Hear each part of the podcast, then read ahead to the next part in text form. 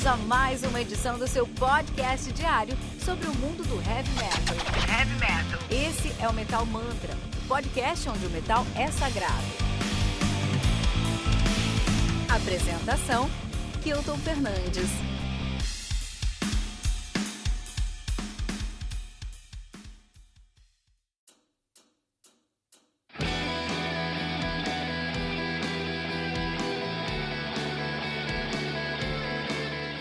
Horizon, do Lúcio Moriyama, lançada no dia 31 de março de maneira independente, né? O Horizon conta com 10 músicas, atualizando 40 minutos de play, cara. Lúcio Moriyama, Moriyama, que é um guitarrista de fusion, o cara faz um fusion instrumental, como o fusion geralmente é, né? Ele é de São Paulo e já tocou aí numa banda que você deve ouvir se você fez parte de uma cena aqui em São Paulo muito grande nos últimos 2016, não, antes que 2006, 2007 lá, que era o Glavia, né? É, não que a banda fosse 2006, 2007, mas aquela cena emergente com Strike, com Fresno e essas outras bandas aí. Glavia também fez parte dessa banda. Como o mundo gira, né, cara? Como o mundo gira. Eu vou falar sobre como o mundo gira daqui a pouquinho aqui nesse episódio, né? Que acontece? Você vai buscar aí em qualquer agregador de podcast que você usar, ou no Deezer, ou no, no Spotify, ou no iTunes, ou no Pocket Cast, ou no, no Podcast Addict. Não importa onde você escuta podcasts, procura por Mental Mantra Podcast, você vai encontrar o nosso trampo lá. Segue para receber todos os dias dois episódios aqui do Mental Mantra. Tem o nosso Twitter, Facebook Instagram, arroba mentalmantrapod, nosso Telegram, t.me barra mentalmantrapod, nosso site mentalmantra.com.br, né?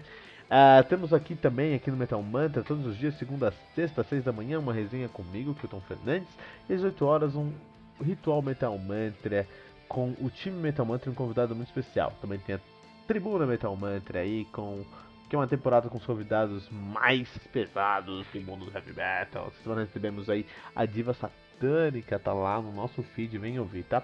E o nosso Radar Metal Mantra, todo sábado às 18 horas, com o Fernando Piva, pra gente saber o que tá saindo no mundo do heavy metal, né?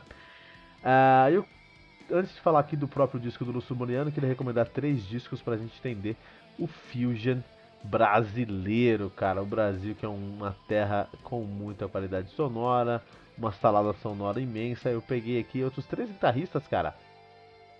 É, que tem essa pegada aí também. Tem essa pegada aí também, tá? Então vamos lá, vamos falar sobre isso. Queria começar recomendando aqui, ó, It's About Time do Rafael Greco, né? Também no de maneira independente de 2014, 14, conta com nove músicas, totalizando 42 minutos de play. Rafael Greco, que é uma banda de que faz o seu heavy metal Shred, né? Faz o seu Fusion, né? De Campo Belo, Minas Gerais, nativa desde 2013. Tem só um lançamento mesmo, que é o It's About Time, mas conversa muito com Horizons aí do nosso querido Lúcio Moriyama. Temos aí também o Sun Crusader do Wael Dayal. Dao, Dao. Complicado, cara. Complicado, cara. Lançado em maio de 2017, um disco aí é, duplo, né? Conta com 12 músicas.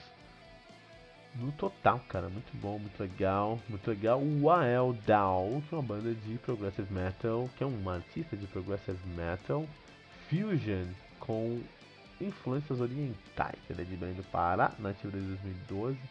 Tem aí uma discografia de muitos singles, muitas coisas, mas só tem um álbum, é, é, um álbum, um full length, né, que é o Sand Crusader. Dá uma olhada lá. E também quero recomendar o Hybrid do Thiago de la Vega, cara. Thiago de la Vega que já veio. Thiago de la Vega, se você não conhece esse nome, é eleito pela, pelo Guinness Book como de, o guitarrista mais rápido do mundo, cara. Ele que já contou essa história pra gente aqui no nosso Tribuna Metal Mantra, né? Inclusive vou deixar o link aqui do, no, desse episódio na descrição, na descrição desse episódio pra você dar uma escutada lá também nesse podcast, tá? Álbum lançado no dia 22 de janeiro de 2010 pela, 2010 pela SG Records. O álbum conta com 8 músicas, atualizando 27 minutos de play. Lógico que tem que ser rápido, porque a gente tá falando do guitarra mais rápido do mundo. Uh, Thiago La Vega, que faz um fusion com muito heavy metal, é de Caxias do Sul, no Rio Grande do Sul, nativa desde 2005. Só tem um álbum lançado solo, né? Que é o Hybrid. Hoje ele tá aí tocando no Vicran. Vicran, ele já tocou no Burning Hell, mas hoje ele tá tocando no Vicran crê que é uma banda incrível, né? É, tendo uma ouvida, inclusive o Behind the Mask 1 é um álbum que precisa ser ouvido aí por você, tá bom? Ah, e o nosso querido Moriyama, cara, vamos falar do Lúcio Moriyama. Antes de tudo, preciso fazer um disclaimer aqui. Pra mim foi muito difícil fazer a resenha, cara. Porque o Lúcio Moriyama, ele é ouvinte do Metal Mantra, ele é amigo do Metal Mantra, ele é meu amigo pessoal e ele tá lá no nosso grupo do Telegram, t.me barra. Então você quer conversar com o Lúcio Moriyama sobre esse lançamento? Vai lá, t.me barra. Coloca tudo junto, né? Ou vai no nosso, nosso tem o link na descrição desse episódio e tem também no nosso site lá para você encontrar, tá? É, vai trocar uma ideia com ele, cara. Vai trocar uma ideia com ele. Olha aí que legal, né? Puta, mas Lúcio, abraço pra você. É um cara muito gente fina, cara. Lúcio é um cara muito gente fina, é um cara aí que tá disposto a contribuir sempre, né? É, eu tenho muita sorte no Metal Mantra porque a internet é um lugar terrível onde você pode encontrar pessoas terríveis. Por outro lado, eu só encontrei gente fina o Fernando Piva, cara, como. Eu nem sei como eu tive a sorte de conhecer o Piva, cara. Ele que tá aí dando sangue pelo Metal Mantra com a gente. A Gizes também, uma pessoa assim, é muito, muito centrada, é, que coloca a gente aí em outro patamar, né? O Metal Mantra entrou em outro patamar com a entrada da Gizes aí. É, outro patamar, né? O Metal Mantra tá em outro patamar porque a Gizes entrou no Metal Mantra. Então, muito obrigado, Gizes também. E o Lúcio Moriyama, cara, Lúcio Moriyama, que é um cara que é. que. Puta, podia. Tanta gente tóxica na internet, gente conhece um cara, um dos caras mais legais do mundo disposto a contribuir com tudo. Então, muito obrigado uh, por essa oportunidade. De qualquer maneira, foi muito difícil pra mim fazer essa resenha, porque, puta, eu um camarada, meu. E aí eu tive que tirar todo o meu. o meu senso é, de. de, de tá, tá, tá falando sobre o disco de um camarada meu, que eu sei como foi difícil fazer esse disco, como foi corrido, como foi. É, correndo, o fez tudo, pra, é um álbum independente, né? O Luz fez tudo para que sair. Então é difícil, cara, é difícil mesmo. E para mim foi muito difícil fazer a resenha. Mas eu fiz uma resenha totalmente imparcial, tá pessoal? Então eu olhei aqui para esse disco de uma maneira imparcial. Antes de. Não antes, não, já dentro da, da resenha aqui, já falando disso, eu queria entender, discutir aí com você, o nosso ouvinte aqui do Metal Mantra, como é que a gente transmite um sentimento através de uma música? Como é que a gente faz para transmitir um sentimento através de uma música? Muitos anos atrás, eu estava no, no, numa rodoviária, um lugar chamado Cogumelo. Então o que, que era o cogumelo? O cogumelo era uma árvore que parecia um cogumelo. E todos os dias, depois das aulas, é, eu e meus amigos iam para baixo dessa árvore tocar violão e trocar ideia. E foi uma das épocas mais felizes da minha vida, com certeza, cara. E aquele lugar ali construiu irmãos, cara, irmãos de sangue. Não dá pra construir pessoas mais próximas do que dessa maneira, sabe? Enfim, foi muito legal, foi muito legal é, viver isso. E eu tava ali com um camarada meu chamado Totti, Marcelo Totti, abraço pra você. Tava sentado, tava eu e o Totti lá, pô, tava tocando uma Vantage, eu acho, alguma coisa assim, trocando uma ideia lá. E aí do outro lado da. Era uma rodoviária, então assim, tava o cogumelo, sei lá, uns 8, 9 metros perto. Tinha uma barraquinha com CDs pirata, assim, tinha um som CDs pirata. Aí chegou um cara lá, começou a conversar, até aí tudo bem, né? A gente tava de boa curtindo nosso som, fazendo, tocando nosso violão, tinha um cara lá. E aí de repente o cara falou, ah, mas eu quero esse, esse disco aqui. Colocou lá pra tocar. E era um pagode. Eu nem sei que pagode que era, mas era um pagode. E aí, foi interessante que, que quando ele colocou o pagode pra tocar, chamou a atenção, porque a gente tava ali curtindo um som, e o som ficou alto ali da barraquinha. Então deu uma olhada, mas aquela olhada involuntária, não foi censura nem nada. Não foi tipo o que está tocando. Não, foi só o normal olhar ali pro que tava acontecendo, né? E aí, nisso, o, o quando a gente viu que ele tava que, que ele tava tirando um som, foi interessante porque ele tava parado e conforme ele foi tocando o pagode, ele foi começando a se mexer assim involuntariamente até que ele começou a sambar. Eu falei, falei, nossa, que maluco, coisa estranha, o maluco tá sambando ali. E eu falei pro Totti, tipo, o maluco tá sambando ali, começou a tocar o pagode, o cara começou a sambar, nada a ver, né? Porque maluco estranho. E o Totti olhou pra mim e falou, não, cara, não, é isso mesmo, cara se eu tocar um Dio aqui, você vai bater a cabeça. Você vai colocar, fazer um sinal de, de Heavy Metal Devil Horns com sua mão e vai bater a cabeça. Eu falei, puta, é verdade. E aquele dia eu aprendi algo muito importante. A música é uma mídia que tem o poder de transmitir sentimentos através de sons. Dentro do pagode, o sentimento de alegria, de leviandade, o sentimento que tá tudo bem, que é um sentimento mais simples de ser digerido, particularmente não muito interessante para mim. Mas é, pode interessar muitas outras pessoas e tá ok, cada um gosta da música que quiser. Mas o pagode passa esse sentimento de tranquilidade, de felicidade, de tá, tá tudo certo.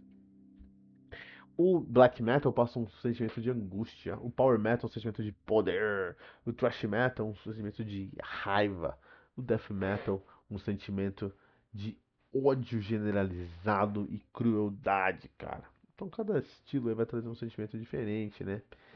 É muito legal isso. Então a música tem esse poder de transmitir um sentimento. É muito mais simples você transmitir um sentimento quando você direciona, porque assim, o cara tocou um pagode, o cara começou a sambar, mas ele, o sambar é, um, é uma ação aí, o cara tava dançando, o cara tava realmente celebrando um sentimento de alegria, né? Mas se você perguntasse que sentimento ele estava sentindo, talvez ele não ia falar alegria, porque não é direcionado exatamente para isso, entendeu? Então, o, o, você consegue trazer um sentimento mais forte, mais potencializado no seu som, quando você traz uma letra junto com a melodia. Né? O, o sofrência, né? Aprendi esse estilo aí com minha esposa esses dias. A sofrência, tava me falando, ah, isso aqui é o que a gente chama de sofrência. Eu falei, pô, que maluquice. A sofrência é um sentimento aí de. de. de. É, é, remoer um sentimento de traição, cara. Mas. Olha que sentimento complicado de, explicar e colocar em palavras. É remoer um sentimento de traição. É muito difícil. Você está sentindo hoje? Ah, hoje estou remoendo um sentimento de traição. Difícil, né? Você trazer esse, esse nome. Mas, como a sofrência traz aí uma letra que só fala sobre isso, então o cara já se torna sinônimo desse sentimento. Você está sentindo? Ah, eu estou remoendo uma traição. Ou eu estou na sofrência. Virou sinônimo. Tá? Então, você consegue transmitir o sentimento através da música, isso é uma das funções aí dessa mídia que é a música, mas se você coloca uma letra, você potencializa, você direciona esse sentimento, então é mais forte. Só que aqui nós temos um álbum instrumental, cara. A gente tem um álbum instrumental, meu. Como que um álbum instrumental vai conseguir transmitir um sentimento se ele não tem letra? Se ele só tem, como está falando, melodias e harmonias, cara. Como é que ele pode fazer isso, né? De fato, para surpresa aí de muitos que estiverem escutando Metal Mantra, o álbum instrumental tem um poder maior, maior de transmitir esse som, transmitir esse sentimento, desculpa, do que uma, uma um, um, um, som com letras, um, um, álbum ali que tem uma letra. Por que isso? Porque por ter uma ausência de letra, você, o, o tanto o, o, compositor quanto quem está ouvindo só, só depende, só consegue se agarrar a, ao sentimento que está ali naquele som. É, só consegue se pegar, se apegar ao que ele está sentindo quando está tocando aquele som. Isso pode ser muito mais forte porque tem coisas que você não consegue colocar em palavras, tem coisas que você consegue colocar em sentimentos. Então, dependendo da escala que você usa, você usa aí uma harmônica menor. A harmônica menor é, um, é uma escala que sempre vai trazer sentimentos aí, que eu nem sei colocar em palavras, mas são sentimentos, é muito difícil fazer isso aqui no, podcast, eu não sei colocar as palavras. São sentimentos aí mais densos, sentimentos mais profundos, sentimentos mais maduros. E a própria maturidade é muito necessária para o ouvinte de um álbum instrumental. Então, assim, eu acho que por um lado, uma, um álbum instrumental tem um poder muito maior, maior do que um álbum com letras mesmo, de fazer, um, de fazer a pessoa sentir, escutar, sentir um, um, um sentimento, né? É, experimentar um sentimento. Por outro lado, exige muito mais do ouvinte, um conhecimento mesmo, muito, uma atenção, uma maturidade musical muito mais é é, é, é, é, forte do ouvinte. E mais do que isso, mais do que isso até, em alguns momentos exige aí uma, uma educação, uma, uma educação prévia mesmo, da, por parte do compositor para o ouvinte. Então você tem que educar o público. Não é todo o público que está pronto para ouvir um instrumental. Vai escutar, vai achar bonito, mas não vai entender o que está acontecendo. Por outro lado, quem já é educado, já é letrado, digamos assim, dentro do Fusion, e dentro do, no caso do Fusion no caso, mas dentro do instrumental, instrumental é uma viagem incrível, cara. Muito mais potente do que com uma letra. Então quando eu escutei esse disco, eu viajei. Eu viajei mesmo. E o Lúcio me pegou pela mão e ele me levou aí para as raízes nipônicas dele, cara. E, porque esse disco tem isso, cara. Esse disco aqui, ele conta histórias de uma cultura japonesa dentro de uma estética muito específica, uma estética meio neon. É, eu trabalho com consultoria, então eu trabalho com a webcam ligada o dia inteiro, atendendo clientes, né, pessoal? E aí, eu escuto muito no Spotify, fico sempre com uma playlist no Spotify rodando pra eu focar. E sabe o que mais me foca? Lo-fi japonês, cara. Lo-fi japonês. O meu, o meu papel de parede do meu PC é um Monte Fuji é um, um, um, low, é um papel de parede do lo-fi do, Monte, do Monte Fuji, cara. Lo-fi é, é, algo um pouco mais detalhado, é, é, algo entre um minimalista e um anime, a estética lo-fi. E essa estética eu sinto muito em Neon Tokyo, em Dirty Hearts. Eu sinto aí uma estética muito intimista, porque o lo-fi tem uma pegada intimista, né? Então o lo-fi, tudo não só em sonoridade, como em, em, em imagem mesmo, design, tudo de lo-fi tem uma, uma temática muito intimista, cara. E eu sinto muito isso aqui no disco do Moriyama, do Lúcio Moriyama, eu sinto muito isso no Horizons, cara. É, e as histórias são contadas nesse disco são incríveis, assim, eu acho a história mais bonita, assim, eu poderia falar sobre algumas outras, mas a história, assim, o Lúcio ele dá uma explorada aqui em todas as músicas, a maioria das músicas, ele tenta buscar aí um, pouquinho, contar um pouquinho, traz uma peça a mais de um grande quebra-cabeça complexo que é o Lúcio Moriyama enquanto pessoa, esse brasileiro com raízes nipônicas que consegue transmitir esse sentimento dentro do som, é muito legal. É, é, eu acho que a cultura japonesa, mais do que a cultura japonesa, a cultura do é, nipo, nipo brasileiro, a cultura do descendente de japonês no Brasil, é uma cultura, é uma, não uma cultura, mas a, a postura, né? É, é a postura de um nipo brasileiro, é, uma pessoa que tem uma descendência japonesa aqui no Brasil, ela é muito próximo do sul dos Estados Unidos, na minha opinião. É, o, o, o sulista americano, ele tem um patriotismo, cara, muito grande pelo estado dele, até porque o estado dele foi um país separado dos Estados Unidos, tinha ali os Estados Unidos da América e os Estados Confederados da América, né? E ser um estado confederado traz um orgulho muito grande, cara, para o sulista americano. E eu sinto um para, eu vejo isso aqui muito claro também com o, uma, uh, essa é, os descendentes de japoneses no Brasil. Muito legal isso. E o, e o Lúcio, quando ele tem a oportunidade de fazer um disco e colocar nesse disco um compilado de coisas, de elementos, de histórias, de conceitos que explicam quem ele é, a primeira atitude dele é ir para essa raiz nipônica. Isso é lindo, cara. Isso é lindo. Se eu fosse fazer um disco sobre uh, o quem é o Kilton, talvez, muito provavelmente, eu não ia dar uma olhada na minha origem, cara. Eu olharia para outro lugar. É, talvez um, um, um, músico de outro lugar também. Um, não sei quem é, mas um músico de um tivesse uma descendência de outro lugar, talvez não focasse na sua descendência para explicar quem ele é. Mas eu acho tão bonito o Lúcio focar dentro, olhar para as suas raízes, olhar para sua, a sua ascendência, né? O que trouxe ele chegar onde ele está, a, a sua, a, a, sua família japonesa mesmo. Pra, como uma maneira de explicar, de traduzir quem ele é enquanto pessoa, enquanto músico, enquanto compositor, eu acho isso de uma beleza ímpar dentro do álbum, eu acho que o Lúcio foi muito feliz em criar essa atmosfera lo-fi, não chega a ser lo-fi em todas as palavras, é um fusion, é um fusion completo esse som. Inclusive o, o, o Lúcio algumas vezes mandou mensagem, e aí, você acha que eu toco o que de som, cara? Você acha que meu som é o que? Tentou ali que eu tivesse desse uma adiantada na, na, na, na resenha, não dei uma adiantada na resenha, tá? Então o Lúcio tá sabendo agora a minha opinião. Não falei sobre a minha opinião com ele antes do, dessa resenha. Estou falando minha opinião sobre o álbum dele aqui agora. Mas então, tem várias histórias legais dentro desse, desse disco. Ele dá uma olhada lá, ele olha, ele põe os dois pés no Japão para trazer essa, esse intercâmbio de sentimentos, de complexidade mesmo para o disco dele, que eu acho incrível.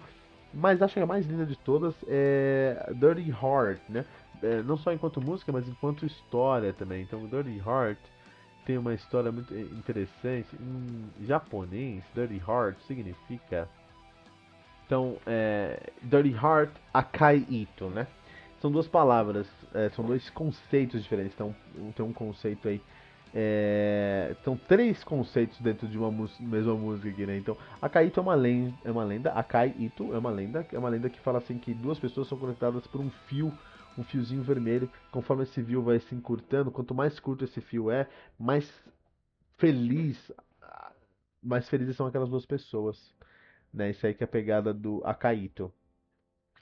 É história, conceito. É, Dirty Heart, que é o nome da música, é, é uma referência direta a um livro, cara, chamado Corações Sujos, né? Tem um filme também, mas eu não sei se o filme fala sobre a mesma coisa que o livro. O filme é... O filme até muito bem conceituado, o filme fala sobre é, uma, um imigrantes japoneses que vieram aqui no Brasil e criaram uma máfia, algo assim. Eu não sei se o livro fala sobre isso, eu não cheguei nesse livro. Mas eu acho que não. Pelo que eu, eu, eu busquei eu acho que o livro só fala sobre imigrantes japoneses aqui no Brasil. E aí o Lúcio, ele escreve essa música é, fazendo um grande paralelo com o vô dele, que sempre falava sobre a terra dele, sobre o Japão. E como ele sentia falta e fazia. E, e, literalmente tinha partes dele que estavam no Japão ainda. E aí ele usa essa metáfora do Akaito, né, essa linha vermelha entre o Japão, o Japão e o vô dele. Então, por estarem distantes, ele dá uma infelicidade. Conforme vai chegando mais próximo, vai ficando mais feliz, né? É, e é muito icônico essa história. Assim, tem muitas histórias dentro do disco, tem muitas lendas japonesas que ele vai abordar dentro do disco, é interessante dar uma pesquisada. Porque tem, sabe, toda. Você vai encontrar muitas coisas nesse disco. Mas eu acredito que essa é a que mais representa o que é o Horizons. Representa o que é o Lúcio Moriyama. Lúcio Moriyama é um músico que tem na sua guitarra a chance de transmitir um sentimento. E que sentimento ele trans quer transmitir? O sentimento mais forte que ele tem.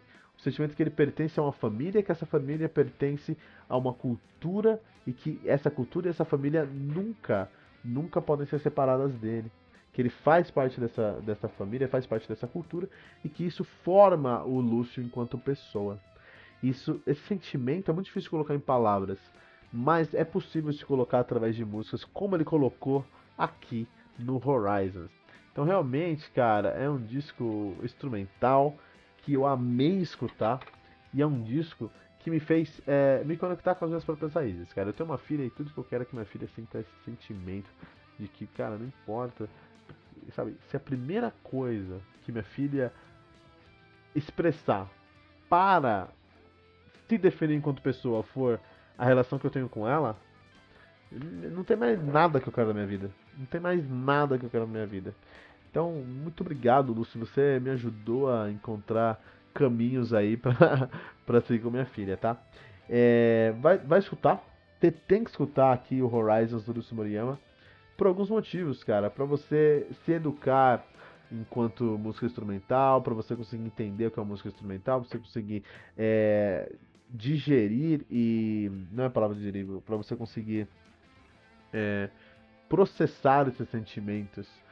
De, de, esses sentimentos, sabe, até de raízes, né? Para você se conectar com suas raízes. Muito legal, fico muito feliz de ter a oportunidade de ter falado sobre esse disco. É uma resenha totalmente imparcial.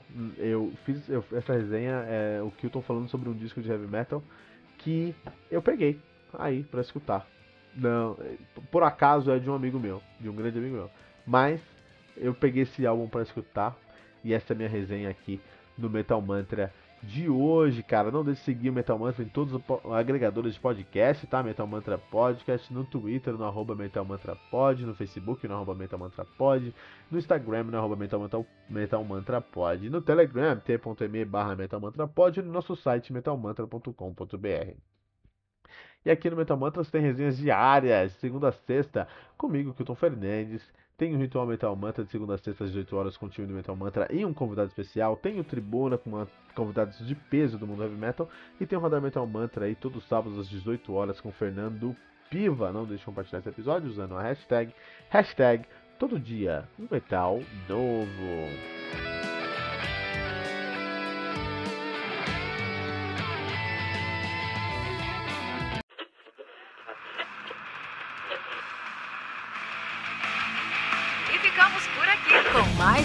Edição do seu podcast diário sobre o mundo do heavy metal. Esse é o Metal Mantra, o podcast onde o metal é sagrado. Não esqueça de deixar seu comentário no nosso site metalmantra.com.br.